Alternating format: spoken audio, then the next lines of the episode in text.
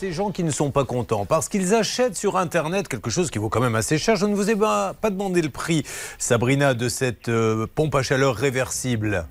Eh bien, écoutez, elle fait 2333,85 euros et j'en ai commandé deux. 4667 euros, très exactement. Elle n'a rien reçu et pourtant sur le site, il était spécifié, disponible. Premier coup de gueule.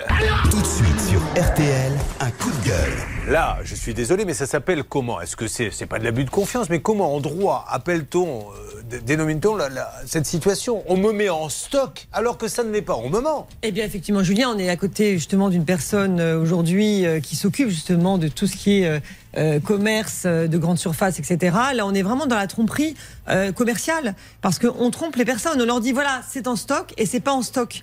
Donc, si vous voulez, les personnes achètent, ils sont déterminés, ils se disent voilà, j'achète parce que c'est en stock et finalement, ça n'est pas en stock. Donc, on est à la limite finalement de l'abus de confiance, de la tromperie.